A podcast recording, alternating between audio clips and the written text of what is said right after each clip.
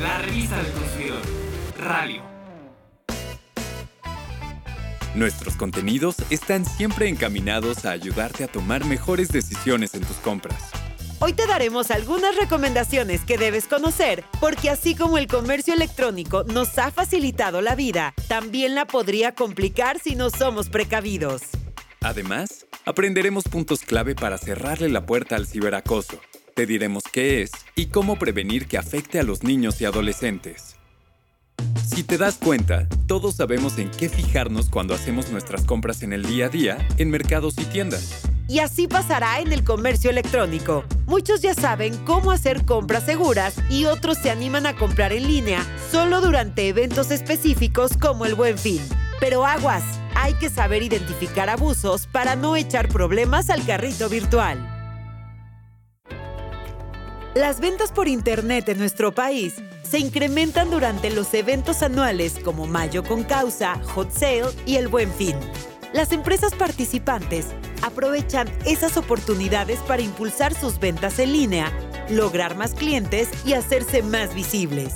Así como las tiendas y proveedores se preparan para vender más en el comercio electrónico, los consumidores debemos prepararnos también con información que nos ayude a distinguir las buenas ofertas y las opciones que de verdad nos permitan comprar lo que planeamos, sin problemas o riesgo de fraude.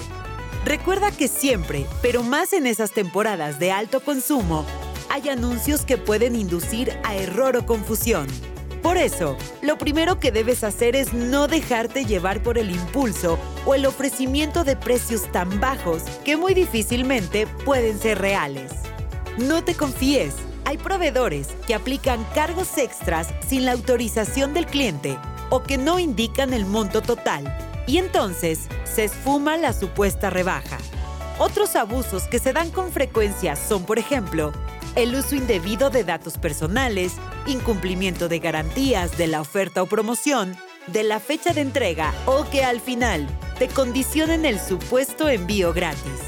También hay quienes no proporcionan toda la información sobre el producto o servicio o que se valen de estrategias publicitarias engañosas o abusivas.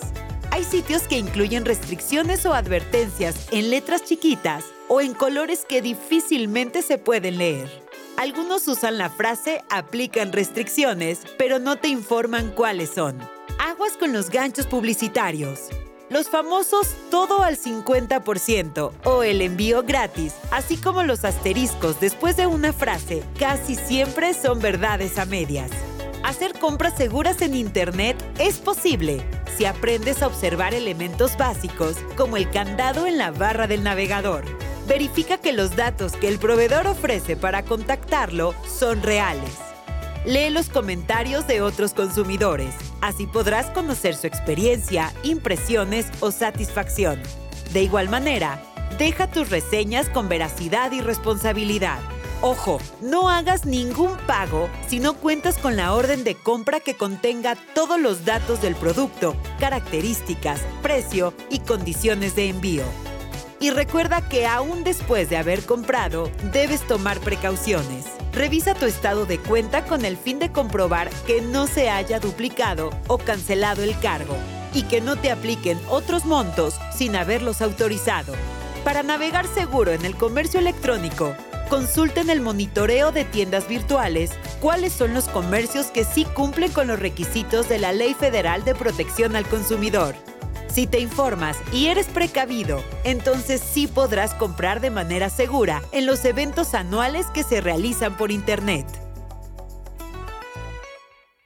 Nuestro canal en YouTube, Profeco TV, siempre está disponible para que te suscribas y aprendas más sobre cómo hacer buenas compras y cuidar tu dinero. Puedes volver a escuchar nuestros contenidos cuando tú quieras porque están en Spotify. Búscanos como Revista del Consumidor Podcast. Y no olvides que si tienes algún problema con la compra de un producto o la contratación de un servicio, te damos asesoría. Solo tienes que marcar alguno de los números del teléfono del consumidor 55 5568 8722 y 800 468 8722. También tenemos a tu disposición el correo asesoría@profeco.gov.mx y nuestra página teléfono del consumidor.gov.mx en la que te podemos atender por medio de chat.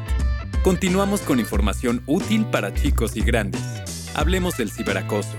¿Sabes identificarlo y cómo puedes prevenirlo? En 2020 en nuestro país, más de 4 millones de personas de 12 a 19 años sufrieron ciberacoso. Esta palabra significa acoso o intimidación por medio de las tecnologías digitales y es un delito.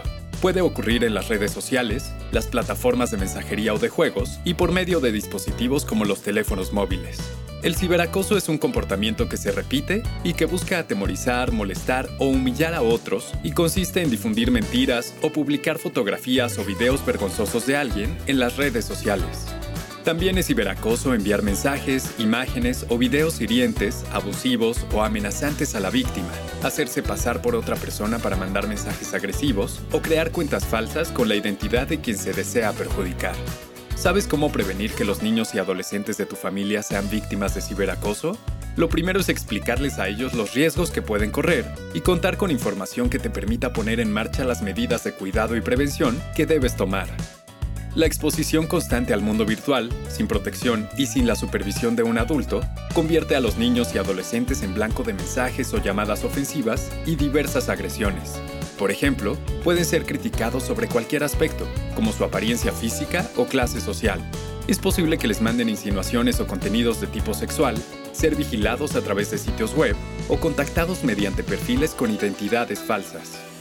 Por eso, los papás deben extremar precauciones y no ver a la computadora, tableta o celular con conexión a Internet como simples objetos de entretenimiento o de estudio, sino como una puerta que debe permanecer cerrada para que los delincuentes no les hagan daño a los pequeños ni a sus familias.